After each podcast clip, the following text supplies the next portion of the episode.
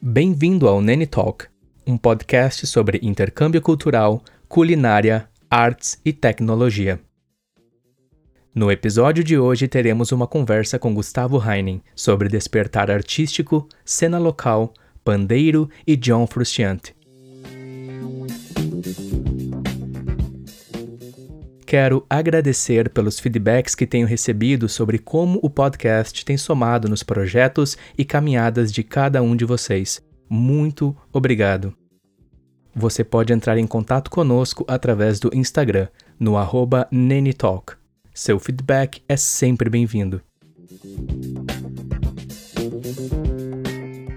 No momento This Is Not Catequese deste episódio, teremos um trecho da música Nos Questionar, da banda No Cages.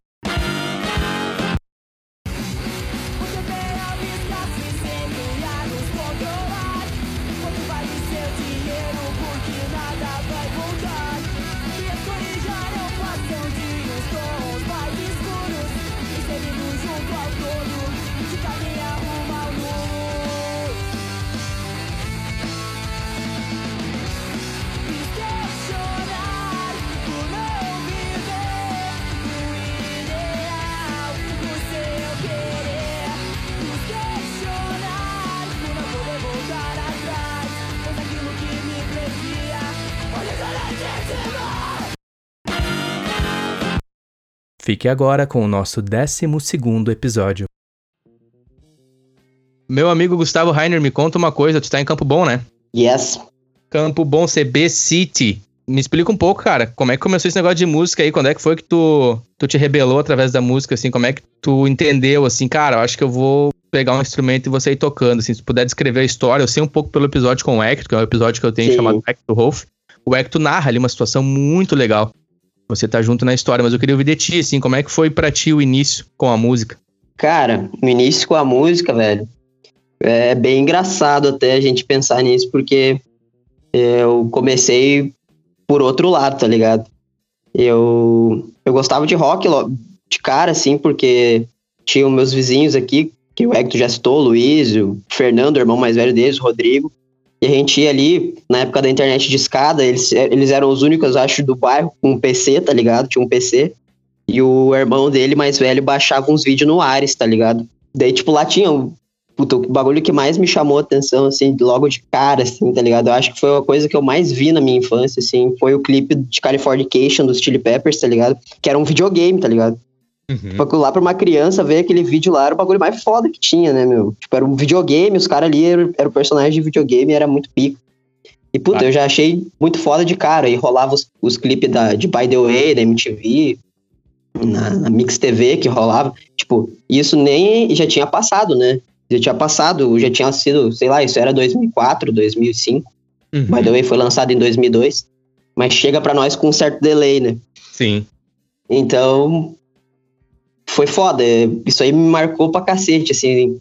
E clipe do Green Day também, American Idiot, essas paradas, os caras quebrando os instrumentos, as doideiras, achava muito doido aquilo. Uhum. E aí, lembro que fui comprar um jogo de play uma vez numa banca ali, pirata ali no centro. Aqueles que vinham num saquinho, tá ligado? Sim. Aí eu vi um CD, o American Idiot, pra vender lá, pirataço, né? E falei, uhum. bah, pai, aqui ó, quero compre CD pra mim aí, porque eu ouço lá na casa do, do Luiz e é, acho mó da hora. E meu pai comprou, tá ligado? E eu, vi, eu via no carro daí. E achava foda, eu via todo, sei todo CD de cor até hoje, tá ligado? Sim. Foi o primeiro CD de rock, assim, que eu decorei, tá ligado? E eu era muito novo mesmo, não entendia direito o que tava rolando, mas achava foda, tá ligado? A energia, a vibe te cativou. É, isso aí. E o, e o meu pai, o meu pai curtia também, meu pai também sempre gostou bastante de rock, tá ligado? YouTube, essas paradas mais, mais old school, assim. E, e começou aí o, o, gosto, assim, pela, pela coisa, assim. Despertar pra aí, música, né? Isso, assim, de, de, de, começar a achar a música um bagulho da hora, principalmente o lado do rock. Uhum. Aí depois, assim, depois de um tempo, assim, o primeiro instrumento que eu aprendi a tocar, meu, até isso é bem engraçado, né? Foi um pandeiro, tá ligado?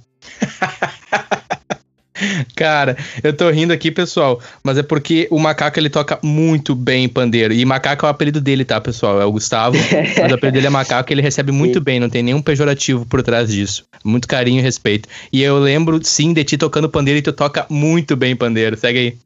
Pois é, cara, eu, eu na época tinha um, um primo meu, Rafael, e, e o Gabriel, que são irmãos, e eu vivia na casa deles ali quando eu já tinha uns, uns 13 anos já. Eu vivia na casa deles, adorava eles demais. Adoro ainda, né? Uhum. E, tipo, cara, a gente. Ele, eles eram tudo meio boleiro, assim, tá ligado? E gostavam de pagode, samba. E. Pô, eu gostava de rock, tá ligado? E comecei a curtir tocar um pagodão com eles, tá ligado?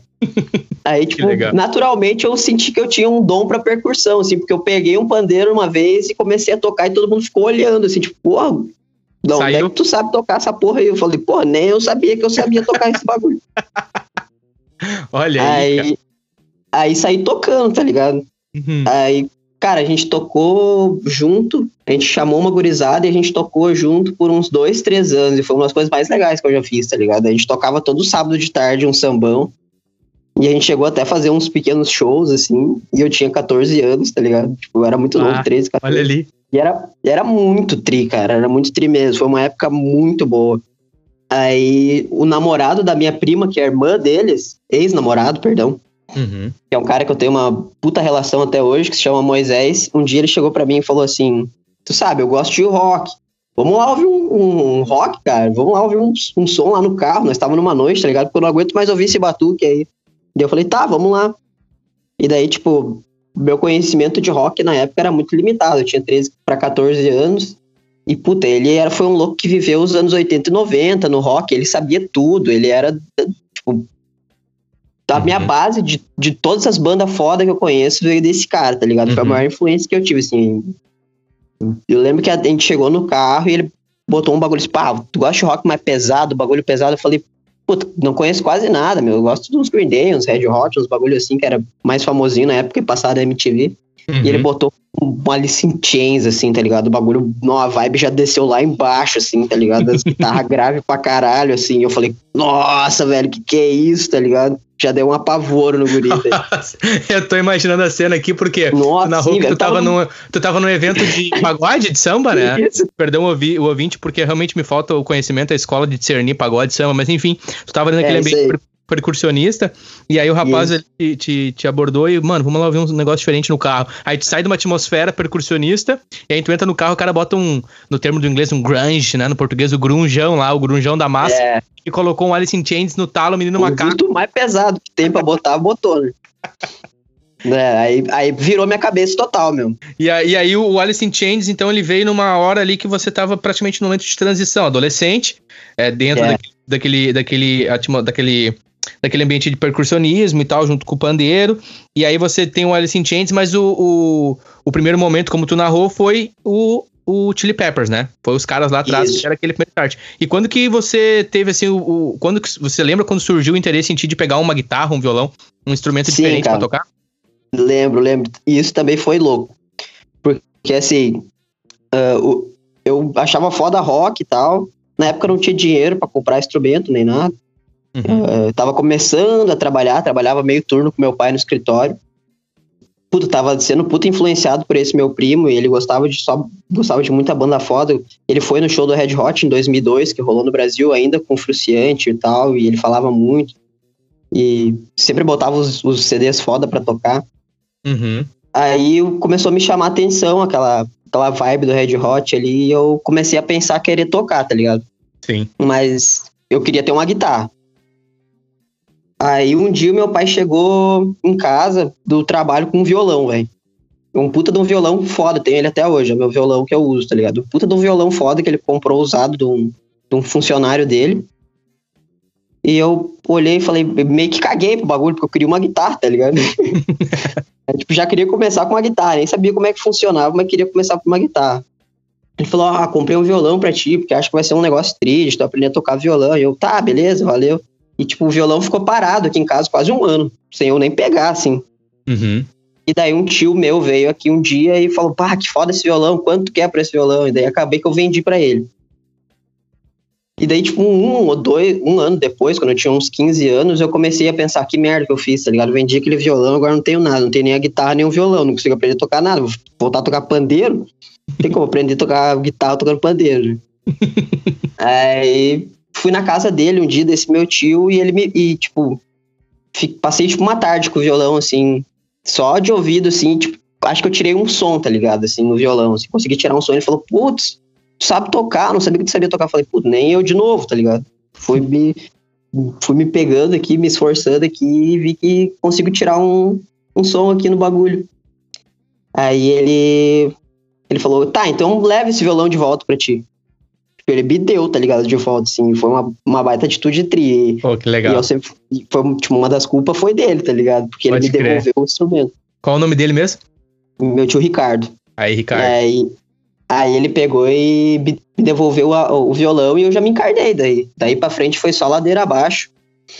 Comprei, comecei a, a tentar juntar uma grana pra comprar uma guitarra. No fim das contas nem precisei, porque é um, um belo dia de tanto encher o saco, minha- mãe me levou num- num- numa loja e comprei minha primeira guitarra, tá ligado? Uhum. E também foi uma baseado em- na, na minha maior influência, que era o Fruciante na época, né? Eu Apreciante. comprei Uhum. era pra ser uma extrato, mas daí acabei pegando uma tele que ele também usava pra caralho, Sunburst e tal, igualzinha, né? Uhum. Nossa, né, velho? Que legal, cara. Um E- dos melhores dias da minha vida. Imagina, menino macaco tava com quantos anos? Lembra mais ou Tinha menos? 15, meu. 15 anos. 14, é, ca- 14 15, não vou saber exatamente, mas era por aí. E, e aí você pega essa guitarra e você lembra quando você pegou ela e tocou assim e começou a praticar quais, quais foram as músicas que você tentou tirar e, e tentou executar, a primeira música que você tocou e já também indo pra parte de banda assim, como é que aconteceu contigo, tua primeira banda, e experiências? Cara, eu. Putz, eu tirei acho que toda a discografia do Chili Peppers, tá ligado? Porque Caralho. era só o que eu ouvia na época, assim, eu tocava demais Chili Peppers. Até hoje ainda arranho bastante coisa, assim, que sai assim do nada, assim, que tá, tá lá dentro no meu inconsciente, assim. Uhum. Mas era basicamente aquilo, aquela guitarra funk do Fruciante, que era uma coisa que me chamava muita atenção. E, e comecei, acho que, sei lá, eu sei com My Kiss, talvez, que era aquele rifão, né, meu? Taran, taran. Puta, aquilo era foda aí. Com a guitarra desplugada mesmo, porque eu não tinha caixa de som, né? Tinha esse problema aqui, né? A galera gastava uma nota num, numa guitarra e não tinha uma caixa pra tocar, aí era uma merda. Aí depois fui descobrir os, os plugins no computador que, que deram uma força, assim, foi quando eu comecei a tocar com guitarra ouvindo um pouco do efeito, aí depois rolou de eu conseguir uma caixa multiuso emprestada, que era horrível, que a guitarra parecia um berimbau. aí fui ter amplificador depois de muito tempo, quando já tinha a banda daí. Sim. Mas comecei a tocar por causa do, do Chili Peppers e do Fruciante. Assim, as primeiras músicas que eu tirei foi foi foi música do Fruci, com certeza. Certo. Que massa, mano. E aí a questão de banda, como é que rolou pra ti assim? Como é que foi? Como é que foi tua primeira banda? Tu lembra? Cara, a, a minha primeira banda ah, acho que foi a gente o, o Guilherme comprou vários instrumentos, comprou uma batera uma vez, uma batera que ele nunca aprendeu a tocar, uns bagulho assim e montamos na casa dele assim. E de tarde depois do às vezes depois do colégio, depois do trampo, porque eu lembro que eu, eu ensaiava com o uniforme do colégio. Eh, a gente colava lá e fazia um som, tá ligado? Cada um sentava, num, pegava um instrumento lá, eu, eu ia na batera às vezes, trocava, eu é. E a gente começava a tocar lá, tá ligado? Tipo, qualquer merda, assim. E daí começou a, comecei a achar tri, tipo, tocar com pessoas, né, meu? Quando, quando o cara descobre que tocar com pessoas é uma das melhores coisas que, eu, que eu- o ser humano já inventou, aí vira uma chave na cabeça, né? Uhum. E. Tipo, era um puta de um divertimento, né, meu? A gente era moleque, aí tomava uma ceva, tocava, fazia um som, falava merda, era, puta, era aquilo, era tudo. né? Aí. Começou. a- Foi que nem o Hector falou, né, já na, no episódio dele, que ele me trombou um dia na casa do Luiz, Uhum. e a gente tocou Sweet Shadow Mine junto, um momento muito. Eu odeio essa música hoje. é difícil quem não odeia essa música. É. Eu acho que o Guns N' Roses odeia essa música também. É, eu acho que eles é odeiam também. que, mano, meu Deus, Isso daí- chega. É, deve ter se arrependido de ter composto a música, tá ligado? Achei. Aí, aí a gente tocou essa música, porque quando tu começa a tocar guitarra e violão, essas coisas, aquilo é o auge, né? Nossa, sim, fazer o solinho, faz o solinho. É. Daí a gente, a gente tocou aquilo e foi tipo, pá, que massa, meu. A gente. Eu fiz o solo, ou ele fez o solo e eu fiz a base, foi um bagulho assim. E a gente começou a se falar por MSN. E daí o Vini também tava começando a curtir música na época. Ele queria ser guitarrista, tá ligado? Só que ele era muito vadio, o Vini. Aí a gente falou, não, ele, ele até foi o primeiro de nós a ter uma guitarra, foi o Vini. Ele tinha, tinha uma extrato vermelha Memphis, Olha que aí. existe até hoje. É, ele ganhou, uma- ele ganhou o, o kit, tá ligado? Ele ganhou a, a guitarra e a caixinha. E a caixinha. Mas o Vini sempre foi vagabundo, fica aqui registrado. Aí a gente falou, bah, tu vai ser baixista porque tu é muito preguiçoso, tá ligado? A gente só tira as notas fácil ali já é. Bah, Vini, assim tu não ajuda, Vini. Assim tu não ajuda. Eu tô aqui pleiteando pra defender a classe e tu não ajuda. Aí a gente tinha um problema pra arrumar um batera, né? Porque ninguém conhecia batera. Sempre foi. Acha que pra, sempre foi um desafio arrumar batera pra tudo, tudo que é banda, né? É fato.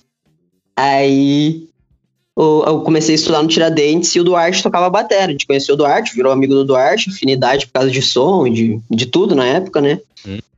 O Duarte. E a gente chamou o Duarte pra tocar, tá ligado? O Duarte não sabia o que, que seria a banda.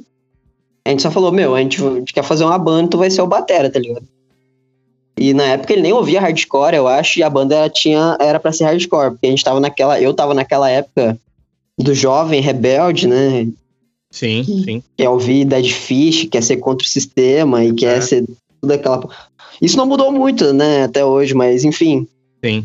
Eu acho que eu nunca vou sair dessa fase, Pode crer. mas essa fa... é, isso estava muito pulsante em mim assim na época, né, de querer falar das coisas, é, que- questionar e criticar principalmente, falar mal do governo, essas paradas.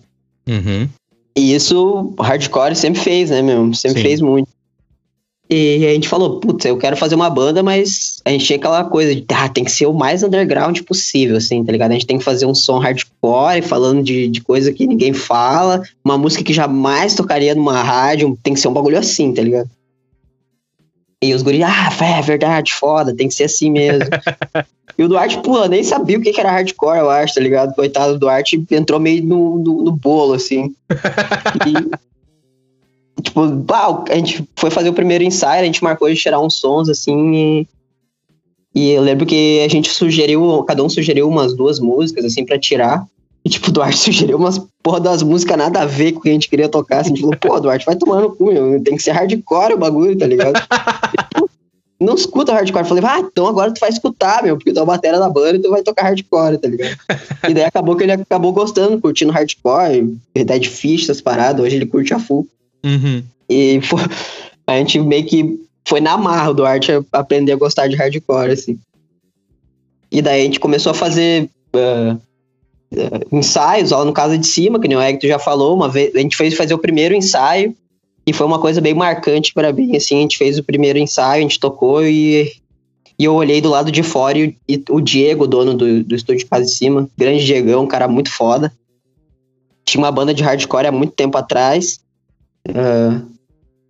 Ol- tá, olhei pra ele do lado de fora do estúdio pelo vidro, assim, ele tava filmando a gente meio que batendo uma cabeça, assim, tipo, pá, massa, gurizada fazendo esse som. Provavelmente era uma coisa que ele não via há muito tempo ali, tá ligado? Sim. E daí, quando a gente saiu, ele elogiou a gente e tal, e a gente foi pra casa, e quando eu cheguei em casa pro meu Facebook, ele tinha marcado o nosso vídeo, tipo, tinha escrito um puta de um textão, tipo, ah, até me emociono de falar, e ele falando, né?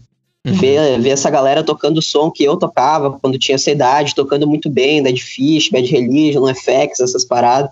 Tipo, pensei assim, opa, Olha aí. É sinal que tem uma coisa aí, tá ligado? Exato. O som que a uhum. gente faz não é.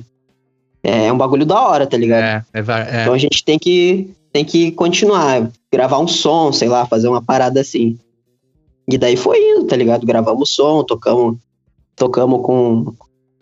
Era pra gente ter tocado com o Dead Fish, não rolou, porque o Pico que contratou o show não tinha alvará. O Dead Fish teve que voltar pra São Paulo sem fazer o Ah. show.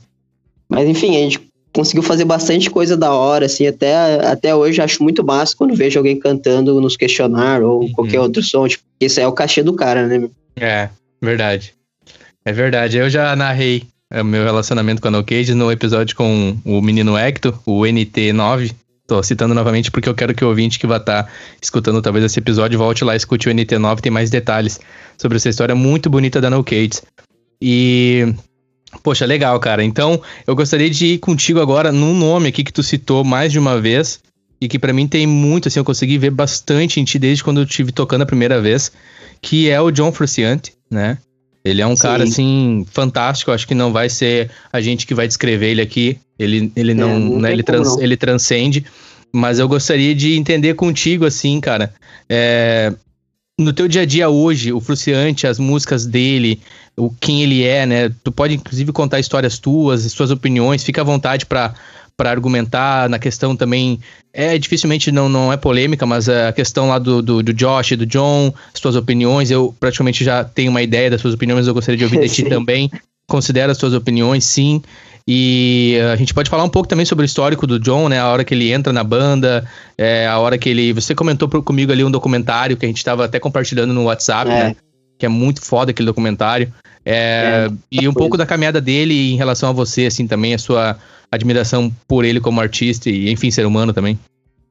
Sim, cara, eu até fico me perguntando às vezes, assim, será que o artista ele tem a noção, assim, da influência que ele tem na vida de uma pessoa, assim, tá ligado? Tipo, porque o Fruciante, ele meio que virou uma chave na minha cabeça, ele meio que mudou minha vida. Se eu sou o que eu sou hoje, perdão, é por causa desse cara, tá ligado? Tipo, e eu fico brisando, o cara não deve ter a puta noção da, da, da influência que ele tem na vida de alguém, tá ligado? Porque uh, eu, come, eu só comecei a tocar guitarra quando vi o cara sem camisa lá em cima do palco, muito louco, tá ligado? Eu pensei, puta, velho, olha que foda o bagulho. Isso é uhum. é muito foda. E, e é isso, tá ligado? Ele, ele meio que virou uma, uma chave na minha, na minha cabeça que me fez querer tocar guitarra, e a guitarra já me levou para outra, outras culturas e outros tipos de pensamento. Então, tudo começou no Frust, tá ligado? Uhum. E, e o cara é um prodígio, né, meu? Não tem muito que, não tem muito que elogiar, não tem como. O cara entrou numa banda em ascensão aos 18 anos. Com, 18, com 17 já tocava toda a discografia do Hendrix de ouvido nas lojas de disco. E eu acho que ele criou uma coisa muito única, né, meu? Eu, eu costumo falar que dentro da música eu considero o Fruciante o maior artista que existe, né? Em questão de arte, assim, de fazer arte. Uhum. Ele criou um lance muito único, ele juntou ali os, os leaks do Hendrix com, com guitarra funk do Ed Hazel, do Funkadelic. Ele fez uma, uma parada assim. Ele conseguiu botar tudo num caldeirão ali e fazer aquele som dele, assim, né? Porque tu ouve o som do Fruciante, tu sabe que ele, tá ligado? Até tem um som do Johnny Cash, que eu, não, eu esqueci o nome agora. Uhum. Que, que, ele tocou guitarra, tá ligado? Nesse som. Uma coisa bem. Uma, uma, coisa que a galera não manja, não sabe. E se tu botar no fonezinho ali, tu vê que é a guitarra dele, tá ligado? Não tem. Tipo, ele não tocou dele. como Fruciante. É, ele não tocou como Fruciante naquele som, mas tu vê que é ele, tá ligado? E uhum. isso eu acho que é a coisa mais importante que, que, que um músico pode deixar, tá ligado? Tipo assim, ó, a, a marca, né, meu? Tipo assim, o cara ou, ouviu o som, o cara nem, nem viu, o cara só ouviu a primeira nota, tu já, tu já pum, é o cara tocando. E como Esse é explicar é isso, né? Como explicar isso? Porque eu, eu é. lembro, eu lembro de um comentário dele que ele diz assim: olha o nível desse artista, ele diz assim: é, é, muito mais do que apenas o som. Por trás do som tá a minha pele, tá os meus dedos, tá o meu suor, tá o meu corpo, tá o meu ser, tá a minha energia, junto com a guitarra. E aí. Puta, até arrepia, né? O cara. Aí, é aí tu para assim, cara. É uma, é uma capacidade genial, é nível de gênio, é. de absorver. Como tu disse, ele tirava de ouvido Hendrix. Uhum. Talvez algum ouvinte vai olhar assim, bah, cara, guitarra não é minha área, música não é minha área, eu não manjo muito, não, né? Pessoal, por favor, a gente não tá querendo aqui dar um exclusivismo à música que não pede, nem querendo colocar alguém num pedestal acima de alguém, porque cada ser humano se relaciona com a arte de uma maneira. Mas em relação à guitarra, ela é de fato algo assim, como muitos dizem, é tipo uma religião, assim. E a partir do momento que tu tem essa tua essa tua percepção de um artista, como o Frustrante tem essa capacidade, como tu disse, de deixar a marca dele, de ser único, porque tu vai dizer assim, porra, guitarra é guitarra, guitarra é guitarra. Não, não é guitarra. Não é, não é assim, né? O, tem toda uma questão Não. da pegada, do jeito, do timbre, do toque. Como tu disse, ele meio que fez. É, o som mesmo que né? tira na mão, né, meu? O som da guitarra mesmo é na mão, a tua mão, né, meu? Então, independente do teu amplificador, se tem uma guitarra foda ou não, um amplificador foda ou não, o som tu vai tirar é na mão. E o Fruciante fazia isso aí de uma maneira magistral, né, meu? Puta. O cara tinha uma mão direita ali pra tocar, tirava uma puta de uma sonzeira na palhetada ali. Na palhetada. E nem, é, e nem é só sobre, sobre o Fruciante na guitarra, né? É sobre a forma que o Fruciante enxerga as coisas, eu acho também, assim, como tu descreveu ali, né? Ele, ele enxerga sempre as coisas de um ponto de vista que meio que foge do senso comum, assim, né? E eu acho que isso é muito da hora também, porque a gente consegue ah, analisar as coisas de uma outra forma também, né? A forma que ele enxerga a, a, a arte, a vida, a música. E é uma pessoa que também que sempre teve numa constante mudança, né? Que eu acho que todo mundo tá e ele sempre deixou isso bem em evidência, assim, né? Às vezes que ele, que ele não que achou que não fazia mais sentido estar na banda, que aquilo não agradava mais ele, que o mainstream era uma coisa que estava fazendo mal para ele, as pessoas pagando para ir lá ah, ver ele, tirar foto e coisa, era uma coisa que estava meio que fazendo um mal pro cara. Ele saiu, ele começou a fazer a- o trampo dele, do jeito dele, as coisas que ele queria. Sim. então é um cara que ele que ele sempre foi muito tipo ah, verdadeiro assim na real se for pensar, né? Sim. Ah, Intenso Bom. também, né? é, o trampo dele sempre foi muito do, do feeling da- do cara, assim, ele nunca fez nada por obrigação, ou pra ganhar grana, ou por, pra ganhar um Grammy, um bagulho assim, tá ligado? É Sim. mais, não é, não é pelo, não foi por prêmio nem por grana, foi pela, foi pela pura e simples vontade de fazer o som dele, tá ligado? Sim. Isso é bonito pra caralho, né, meu? Eu acho que é o sonho de todo mundo que é músico, assim, poder fazer o som que quer, né? Sim. sem meio que se preocupar e chegar a algum lugar com esse som. E o Frust conseguiu muita coisa com isso. Sim, em 97 ele entra em uma reabilitação devido a- ao abuso de heroína. Se eu posso usar É. essa expressão abuso, né? O uso da heroína. E eu lembro de alguns vídeos, assim, do Flea, inclusive, comentando sobre isso que tu narrou, da, da questão do Fruciante em relação à fama, em relação a, a- ao business, né? Ao show business. É, ele e se perdeu que- total aí tudo nessa. que há ali, né, em Hollywood, toda a questão da Billboard e afins, o mundo em geral, né? Isso. A questão do jogo de Gravadora, interesse. pressão de gravadora pressão de produzir e tal. E, É, aí. e ele vem de uma escola de artistas selvagens, indomáveis. Ele vem de uma É. escola de artistas que eram muito maior do que a indústria. arti- Artistas que eram maior do que qualquer tipo de selo, qualquer tipo de, de label. Artistas que transcendiam de fato, essa expressão. E ele, então, ele acaba. A heroína tá ali com ele. Eu vi alguns vídeos dele, inclusive ele, ele grava um, um CD. Tem um Num momento- documentário muito É, bom sobre um é. parênteses chamado. Stuff. Que foi gravado até pelo Johnny Depp, que era amigo dele na época, tá ligado? Uhum. que, que é um documentário, acho que de uma meia hora, um bagulho meio bizarro até, assim, meio perturbador, que filma essa época do Fruciante na heroína, tá ligado? Eles vão no apartamento dele, ele, ele tipo, ele, ele tá reconhecível, assim. Uhum. Ele tá, apare... fisicamente, ele tá irreconhecível, assim, ele tá magro. Sim. Sempre foi magro, né? Mas, tipo, ele tá Sim. uma- um aspecto horrível, assim. E falando umas coisas totalmente doidas sobre outra dimensão e outras coisas, assim, tipo, uma doideira, tá ligado? Sim. mostra que, como é que ele ficou, ah, como a cabeça dele ficou fodida por causa das drogas e desse, desse lance todo da pressão do business, né? Porque a galera, a galera acha que quem trabalha com arte é a mesma coisa que trabalhar num sistema de produção fordista, tá ligado? E não é, né, meu? A gente cria quando a gente tem inspiração, a gente cria. As, as, as coisas de verdade não saem por pressão, né? Uhum. Elas saem quando elas têm que sair um- quem Exato. trabalha com criação. Exatamente. E, e o cara meio que não conseguia acompanhar a pressão de gravadora e pressão de turnê e show toda hora e coisa arada. Sim, Isso ferrou bastante a cabeça dele. Esse documentário mostra bem como ficou a realidade dele. sim. Quem, Ele- Inclusive, quem salvou ele de volta foi a galera do Red Hot, né? Porque ele tava bem, bem fudido no hospital, não tinha dinheiro nem pra comprar a guitarra. Tava mal, tava quebrado financeiramente e afundado na heroína. É. Se eu não me engano, nesse período ele lança, ele grava, nessa época, ele grava aquele álbum solo dele, o Neandra Lades, Neandra Lades, Neandra Lades, é, Neandra Lades and Usually Just a T-Shirt. Esse aí ele gravou na época do Blood Sugar, foi um pouquinho antes dele ficar bem fudido, assim, que é, já é uma, ele já tava na heroína, com certeza, né? Uhum. Mas aí foi um pouquinho antes da Bad Trip, assim. Uhum. E, é, esse álbum é uma doideira, na real. Eu sempre falo, basta, tu vai começar a ouvir o, a carreira solo, oficiante, não comece por esse, tá ligado? É bem é uma, bizarro, né? É uma agonia, é, assim. Uma é muita digestão bem difícil, assim. É, é desafinado, é. é. bizarro mesmo, tá ligado? É. Uma bizarrice. Eu vi, eu vi alguns vídeos, acredito que é desse mesmo stuff que tu mencionou no YouTube. E ele tá numa, assim, realmente, que ele tá bem, ele diz, né, eu tô bem, não me faz mal. Ele, tu vê que ele tá com os braços todos picados, o braço tudo picado. Fudido, né? Ele tá debilitado, tá muito magro, tá sozinho, tá sujo, tá é. ali com ele mesmo. E, enfim, provavelmente, pelo que eu vi, assim, há muito tempo sem dormir.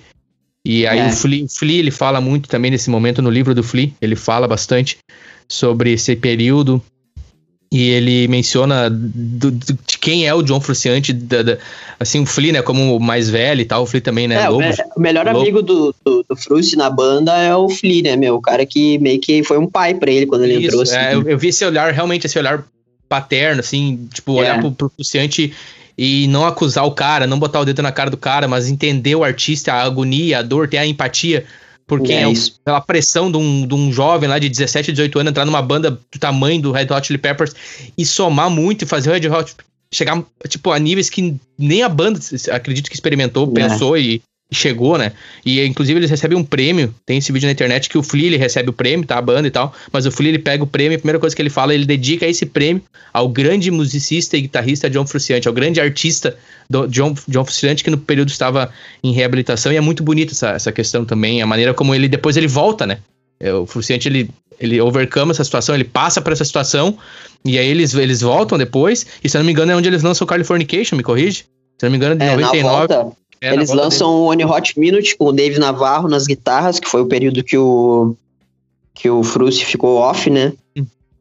E daí, na volta do Fruciante, na reabilitação do Fruciante, com o Fruciante meio que reaprendendo a, ter, a tocar, porque ele ficou com a movimentação dele bem comprometida por causa das picadas da, da, das agulhas do braço, que infeccionou até, apagou todas as tatu que ele tinha ficou horrível mesmo, assim, parece que ele tá queimado, tá ligado? Uhum. Os braços dele.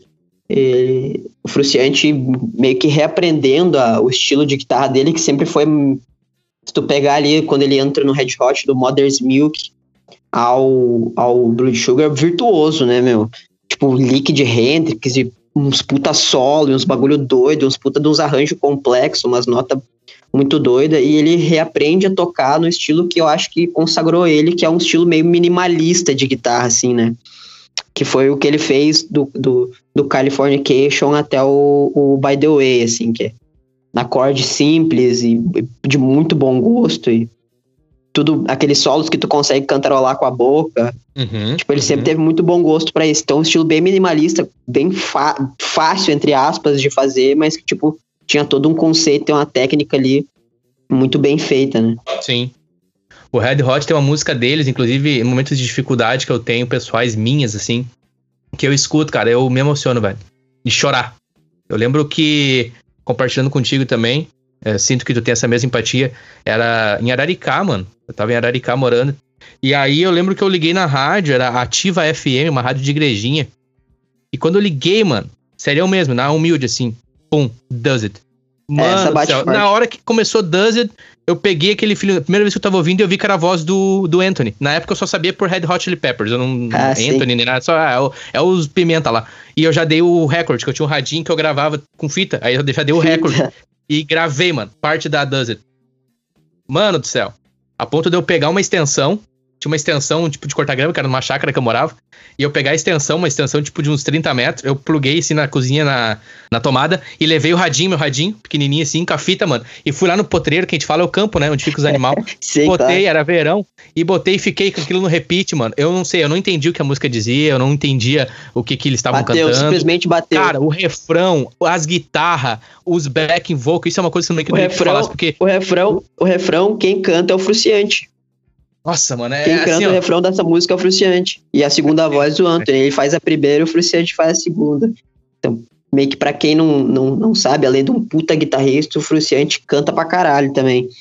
tem um, um vídeo dele que também me, me, me toca muito, que é nos shows de alguma turnê, que eu não vou lembrar qual que é, ele, ele tinha um. A banda dava um time para ele fazer um som só ele e a guita, assim. E ele tocava sempre uh, uh, ou Tiny Dancer do.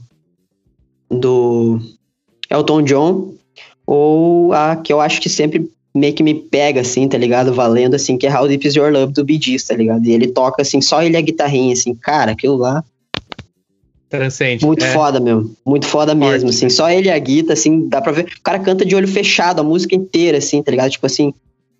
tipo, É um momento Natural. muito bonito, assim. É, foda demais. Bem, Muito frustrante. não- né? Nesse sentido nenhum, né? É, É, nesse back, sentido os de- back vocal dele, porque numa banda, voz é tudo também.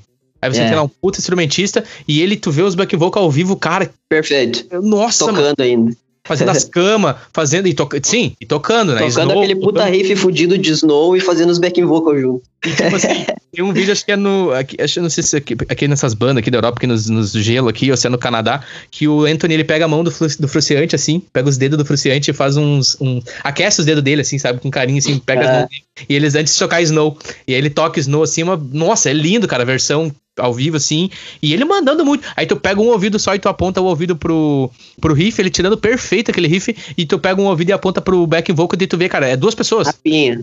Tipo assim, É, capacidade de instrumentista e, e, enfim. é, e ele é um cara, eu vejo ele assim, eu acho ele um cara muito bonito no sentido, não aspecto físico, mas de ser humano, né? Que ele é um cara que ele Sim. me conforta muito. A arte é isso, ela também ah, nos total. Porque, como tu disse, ele é um cara que ele tá em constante mudança e evolução, né? Você vê que ele é um cara que ele, que ele encarou a morte, ele é um cara que ele tava a ponto de. de Sempre de- foi um cara muito sensível, né, meu? Primeiramente, acho que é isso, tá ligado?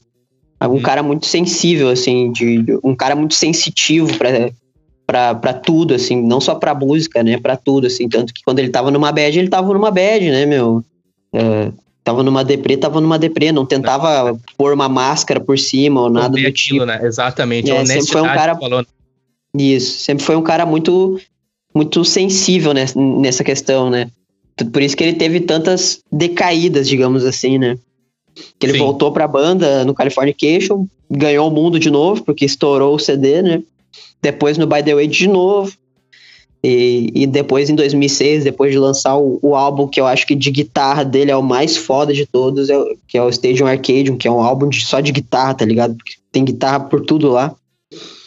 É, ele vazou, né? Vazou de Ele- novo. Ele, pra- ele pediu pra sair com a benção da banda É. dessa vez, né? Ele pediu pra dar um É. downtime, né? Isso aí que ele não, não tava mais curtindo, não fazia mais sentido pra ele a parada de novo. Então, sempre foi um louco muito sen- sensível nessa parada, assim, de saber a hora das, das coisas, do que tava fazendo bem pra ele e do que não tava, né? Sim. Cara, que, que história, mano. E aí ele acaba. é, aí, aí vem aquele, aquele fardo injusto, né? Porque a banda é o business, tem a marca Red Hot Chili Pepper, vamos lá, a companhia, né? A empresa que precisa rodar, Né? precisa tocar. E aí sai um monstro que, que o tempo, cada vez que passar, e lá na frente, quando a gente estiver velho, a gente vai olhar pra trás e dizer: Meu Deus, esse cara ele realmente era muito mais grande. E quanto mais tu cresce, mais tu vê, mais tu entende, mais tu escuta, mais tu se aperfeiçoa. E isso é o que prova um artista ser de fato diferente e transcender a geração. É quanto mais tu escuta, mais tu vê, mais passa o tempo, ele vai continuar lá e parece que ele só cresce. Parece que ele só. Né, tu- eh, na verdade, não é que ele só cresce, é que a gente percebe o quanto a gente é pequeno e o quanto o cara de fato sempre foi grande. E aí tu vai tendo É. discernimento, tu vai estudando do cara, tu vai pegando o contexto do cara, enfim. E aí vem a, a difícil missão, macaco, de substituir esse monstro, que é impossível. Ninguém vai substituir. Ah, é é, isso era impossível. foda. isso Né? é, e aí isso o é uma... menino, menino Josh. Conta aí tua opinião. da- não, não nos poupe, Cara, o que, que eu vou dizer do Josh, meu? Assim, fica à vontade. ah, o Josh, ele era um amigo pessoal do Fruciante, né? Uhum. Ele tá, o nome dele tá em vários discos do Fruciante. Na verdade, o Josh é um batera, pra quem não sabe. E é um puta do batera? batera. É. É, uma batera, então ele começou O tocando dia- pandeiro também. Ele começou É. tocando. é, ele começou do avesso. Aí o Josh era um puta de um batera que, que, que participou de vários discos do Fruciante, gravou várias bateras em vários discos do Fruciante, um amigo pessoal que, que o Fruciante tinha nas gravações deles. Ele tem um projeto que é com. Puta, agora eu acho que é com o baixista do Fugazi, o Josh e o Fruciante chama Táxia. Esse projeto lançou uns dois discos, eu acho, tudo gravado em gravador de fita na casa do Fruci. Uhum. E eles ficaram muito amigos e na turnê do Stadium Arcadium, como eu falei, o Stadium Arcadium tem muita guitarra, muito overdub de guitarra, tipo, muitas guitarras tocando ao mesmo tempo, ele sentiu necessidade de alguém pra, pra ficar lá atrás do palco fazendo umas guitarras. Uhum. E chamou o Josh, tá ligado? Porque o Josh era um músico talentoso, amigo dele, né? Uhum. E, o- e o Josh ah, aceitou, né? O Josh, tu- se tu vê vários shows do, do- da turnê do Stadium Arcadium, o Josh tá lá no lado do palco, ah, tocando guitarra, tá ligado? E eu acho que foi meio natural, assim. ah, quando o Fruciante saiu, eles tinham o Josh ali, que já tava familiarizado com a banda, com o business, com, a- com, com, Uhum. com cada um ali, já era meio que parte do, do- do- da estrutura da banda. Foi meio que natural eles chamar o Josh pra, pra substituir o Fruci, assim. Até o Fruciante deve ter ficado feliz até por ele, eu acho, né? Imagino eu, porque deixou alguém que ele gostava muito no lugar, né? Sim. E até tem bastante rumor que que o o Red Hot até tentou outros guitarristas foda, tipo Tom Morello, uns bagulho assim, eu não sei até que ponto isso é verdade. Mas o, o Josh ficou com a tarefa de, de seguir o, o Caralho, bar. que bomba, mano. E, cara, eu, eu, não, eu, não, eu não, não vou desmerecer o trabalho do Josh, porque ele é um, um, um excelente músico e tal. Mas, como eu disse, ele é um batera, tá ligado? Uhum. Ele meio que ficou 10 anos na banda quebrando o galho, Uhum. tá ligado? Ele não fez. Ele não fez um, um bagulho fantástico, ao meu ver, assim. Sim, Não, sim. muito menos à, à altura da, do Fruciante, assim, tá ligado? Ele segurou a ponta, assim. Sim. Tanto que tem músicas que a, a banda teve que deixar de tocar por um tempo, até ele conseguir tocar e conseguir, to, tá ligado? Snow, rolou esse, esse, esse papo, ele falou numa entrevista que ele não conseguia tocar o bagulho. Uhum. Então ele é um cara que era ele é limitado na guitarra, assim, Sim. né? Hum. E ele ficou com a, com a função de segurar a, a, a É. bronca. A bronca, né? E- Fazer rodar é. a empresa. Nos discos eu acho que ele, que ele não fez nada demais também, assim, tanto que os últimos, os dois discos que ele lançou com a banda tem bem pouca guitarra, assim, né? Uhum. Ah, a- a- o Red Hot é muito privilegiado porque tem uma cozinha muito boa, né, cara? Tipo, a, a bateria e o baixo Nossa. seguram a, a bronca de uma maneira brutal, Nossa. né? Nossa. É, e é. E é. E é. Ah, cara, como dizer? Como é que eu posso explicar agora um pouquinho da minha opinião? É, é tão justo, é tão, amarra, é tão justinho, é tão perfeito, não tem sobra. Como, é na é aquela né? assim, não é aquela. Como tu disse, tu tem um monstro de um instrumentista na guitarra que, cara, meu Deus, ele cria atmosferas e camadas, É. e- mas tu tem aquele core, que é aquela, o shed ali, mano, perfeito. E o menino Flick também, né? Dispensa comentários. Outro prodígio, né? Outro prodígio. É, o, o Josh ficou com essa tarefa fodida e fez o que deu, eu acho, né? Dentro da, da limitação dele, fez o que deu. Ao vivo, eu tive a experiência de poder ver ele ao vivo e a banda ao vivo. Foi um, meio que um sonho realizado. Eu e o menino Hector fomos no Rock in Rio ver os Chili Peppers. Ah, que tri, mano. É. Como, é que foi, como é que foi assim quando. Tá, beleza. Ainda não é o. Ainda não tá lá o cara, né? Que agora ele retomou o Fruciante, né? Eu acredito Sim, né? que é, queira, aí o Desgraçado, destino, foi. Esperou eu ir no show pra voltar pra banda, filha da puta. queira, queira o destino te proporcionar a oportunidade de vê-lo, porque você é um Tomara, daqueles que eu tomara. acredito que, que sim. You deserve. Mas ah, como é que foi pra ti assim quando, mano, menino Flea, vamos lá, vamos focar no menino Flea, no Chad, no Anthony, assim, é, claro, respeitando também o Josh, mas como é que foi pra ti assim como fã e as músicas e. Enfim. Nossa, velho. Foi um momento muito foda, assim, até, até falo, né? Logo, rolou um, um- aquela jam clássica de introdução, porque todo show é um show, né? Eles não fazem nada planejado, não é igual, é uma jam, assim, né? De abertura, de tudo, tá ligado? É um, o show é um grande improviso, né? E tu vê que os caras são músicos fantásticos, assim, né? Pra quem gosta de música e de, Uhum. é, não tem nem o que falar, assim, uma experiência sonora maravilhosa, né? Sim. E é muito emocionante porque, ah, ah, querendo ou não, te dá uma nostalgia, assim, da- te leva a certos momentos da tua vida, assim, né? Que tu ouvia aquela, aquela parada o dia inteiro, assim, né? Hoje eu não sou um cara que ouve Red Hot tanto quanto eu já ouvi na minha vida, assim, né? Eu falo que é a banda mais importante, minha banda favorita, assim, por, por tudo que. por todo o impacto que teve, tudo que me influenciou. Hoje é uma coisa que eu quase não ouço, assim, né? Uhum. Eu já ouvi tanto também que Sim. e sempre quando eu ouço é muito bom de ouvir e, e, e me leva pra, pra, pra partes da minha vida, assim, muito boas, assim, me dá uma nostalgia da hora. E tá lá naquele momento, assim, foi, foi foda, né? Rolou, rolou a Social Squeeze, que é um eu, que eu adoro, tá ligado? E foi realmente, assim, uma, uma parada, assim, de chorar, tá ligado? De o olho lacrimejar e pensar assim, puta, velho. Ah, que Eu foda. consegui, tá ligado? Tipo, consegui, tô aqui, consegui, consegui ver os caras, tá ligado? Bah, E foi foda, uma experiência inesquecível, assim. E ainda Pode por crer. cima, aquela volta naquele lance de tu tá com, com quem tu gosta, né, meu? Na- no momento da hora, né? Tipo, eu tava no momento da hora, eh, com pessoas que eu gostava. eh, Então, foi uma noite bem, bem especial, assim. tava com o menino. Hector junto também, né? Da história É, da banda e tal. Que legal, cara. Bah, que, que bonita história, mano. Muito foda, muito foda.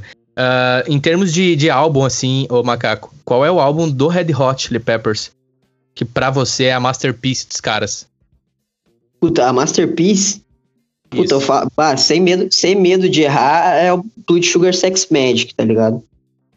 Puta, isso aí é um bagulho assim, uma questão de obra, conceito, ah, tudo, tá ligado? Técnica, os caras estavam muito afiado, estavam tava reinventando o próprio som, porque até então era aquele funk meio funk metal, assim, que rolava, tipo, o Mother's Milk tem uns riffs de metal, tá ligado? Os bagulho tudo distorcido, e umas. O Fruciante tocava com My Bunnies, tá ligado? e o Blood Sugar, eles contratam o Rick Rubin, né? Que é um puta de um produtor foda, se concentram numa, numa casa e gravam o CD lá, tipo, que nem monge lá, confinado. E eles criam uma, uma, uma- um som ali que acho que ninguém nunca vai repetir, assim, aquela parada até fica difícil de tu classificar o que, que é aquilo, tá ligado? Porque não tem, né? Sim. O, o Flea toca baixo de outra forma, ele focando mais nas linhas, não tanto no slap, que era o bagulho que ele fazia pra caralho. Então ele dá o, o, o groove já, do som muda de, já é outro, tá ligado? O Fruciante já começa a trabalhar na guitarra mais minimalista que ele foi desenvolver depois, mas ainda era bem virtuoso, tipo, era bem Hendrix assim as guitarras, né? E puta, o moleque tinha 18, 19 anos, sei lá, nessa época e, e criou esse disco, né, meu? Uhum. criou esse disco foda. Eu acho que o, o Blood Sugar, com certeza, assim, é o, é o divisor de águas no que se diz respeito ao amadurecimento da banda, assim. Tipo, eles deixaram de fazer música de moleque e começaram a fazer música de gênio, tá ligado? Pode crer. Acho que é o Blood Sugar. E um som, assim, da carreira da banda. Que uma música, ou mais de uma, talvez, que você. Putz, um som, velho. Puta, um som é foda. Cara, vou dizer um som que eu acho que é uma coisa muito doida e, e a gravação desse som é uma coisa incrível também, tá ligado? Eu acho que eu coloco numa grava gravação mais top, assim, de tudo. Que inclusive é desse disco que se chama Breaking the Girl, tá ligado? Eu a gente toca com um violão de 12 cordas. E esse som é uma, puta, é uma viagem, né, meu? Nossa, um bagulho muito foda. E se tu vê eles gravando, tem uns batuque no final do som, assim. Eles todos se reuniram numa sala gigante da mansão que eles estavam gravando. E, e o Flea e o Shed com uns puta de uns tonel de latão. Eles fazem uma, um batuque, assim, uma batida no final, tipo uma escola de samba, assim, no final, cada um batendo uma, uma percussão ali. Então, a, a, tu vê o tamanho da piração dos caras na época de querer fazer uma parada muito, muito além, assim, tá ligado? Uhum. Acho que Breaking the Girl é, é, é definição, assim, do, da, da doideira do Red Hot da época, assim, tá ligado? É uma coisa que marca bastante, sim. Sim. E falando um pouco de você agora, o que, que tu tem ouvido ultimamente, assim? Ainda bem, né, que a gente fica ouvindo coisa diferente o tempo todo, porque se a gente ouvisse uma coisa só, a gente seria um bando de, um bando de chato, né? Nossa, demais. É, a gente ouve bastante coisa diferente, eu tenho ouvido muita coisa diferente. Uh, tenho voltado às origens em determinados momentos, assim, ouvido bastante coisa que eu não via lá atrás, quando eu tinha 16 anos, 17. Bastante hip hop também, que foi uma coisa que eu sempre ouvi, na época que eu. Da revolta lá que eu falei. Uhum. Acho que o hip hop e o hardcore sempre andaram meio de mão dada nesse sentido de botar o dedo na ferida das coisas, tá ligado? Eu tenho ouvido muito um cara chamado Tom Misch, que ele é, eu acho que ele é inglês, e ele meio que tá criando, voltando com um estilo que eu sempre gostei, que é um, um funk soul, assim, né? E ele faz de uma maneira incrível, tá ligado? Ele lançou um disco esse ano, há, há pouco tempo, que é um projeto dele, com mais outros dois músicos incríveis, que se chama What a Kind of Music, que é uma derretência, tá ligado? Uma fritação de groove e uma, uma massa sonora tão foda, assim, que tu bota no teu headphone, assim, e tu derrete, tá ligado? Uma boa recomendação aí, Tom Misch, ouçam Tom Misch. Uhum. E a banda que eu te mostrei, tenho ouvido bastante, The Flatliners, Uhum. que daí já volta um pouco a, a tudo que eu ouvi quando era jovem, né? Pequeno macaquinho. Uma, mistura de um rock and roll punk, assim, uma coisa, uma, uma vibe boa, assim, uma atitude da hora, assim. O Flatliners é uma coisa que eu tenho ouvido bastante. E pra fechar, dois álbuns, o Sobrevivendo no Inferno dos Racionais MCs e Sonho Nossa. Médio, Zed Fish. Deixo Nossa. essas duas recomendações aí pra galera Uhum. que é muito importante a gente se contextualizar nesse momento aí que a gente está passando do, da política Uhum. brasileira, é, mundial. Uhum. Então deixa essas duas pedradas aí pra galera. Sobrevivendo no inferno, sonho médio, transcende, né? Os caras são muito grandes. Enfim, eu quero te agradecer, Gustavo, pela conversa, mano. Tamo junto, Que enriquecedor aqui. Obrigado pelo teu tempo. Obrigado Nossa, por muito aceitar a conversa.